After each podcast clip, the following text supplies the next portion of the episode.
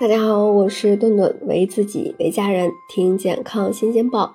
进入夏季，气温升高，细菌呀也是愈发的活跃了，肠道疾病也是逐渐的进入了高发季。如果有人说啊，吃隔夜菜可能会引发致命疾病，这个呀绝对不是危言耸听。嗯，那之前就有一位六十多岁的呃。刘大爷，他呢是一位渔民，就因为吃了前一天啊剩下的这种鱼虾等食物之后不久呀，就出现了这种发热、腹泻的一些症状，后来严重了，那被送到医院，那被医生诊断为这种啊肾脏功能基本丧失，也就是医生说的啊急性的肾衰竭。无独有偶，同一病房的王先生也是因为腹泻导致了这种肌酐值的迅速上升，出现了类似于急性肾衰竭的症状。所幸呀，医生也是精心抢救治疗，啊，同样是有惊无险。那有人就要问了，我经常吃隔夜菜，咋也没有什么感觉呢？那高兴的不要太早了，健康无小事，等出了问题可就后悔了。为什么说吃隔夜菜？呃，有毒或者说会致癌呢？其实主要就是因为隔夜菜里的亚硝酸盐。亚硝酸盐广泛的存在于自然界中，包括粮食、蔬菜、鱼类、蛋类啊、肉类都含有亚硝酸盐。亚硝酸盐本身是不致癌的，在胃酸的作用下，与这种呃蛋白质分解产物生成亚硝胺，才具有致癌作用。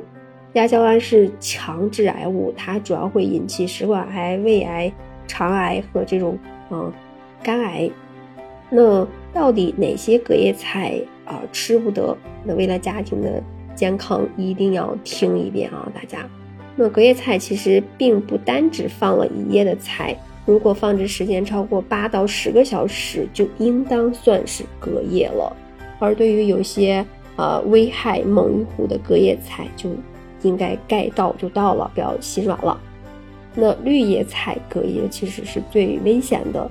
那通常啊，茎叶类的蔬菜这种硝酸盐的含量最高。啊，像这些瓜类蔬菜呢，会稍低一点。根茎类的啊，花菜类的是居中的。因此呢，如果同时购买大量的蔬菜，应当先吃这种叶类的。那比如说大白菜、菠菜等等，如果准备多做一些菜，第二天热着吃，但也尽量少做一些呃茎叶类的蔬菜，而应该选择一些瓜类的蔬菜。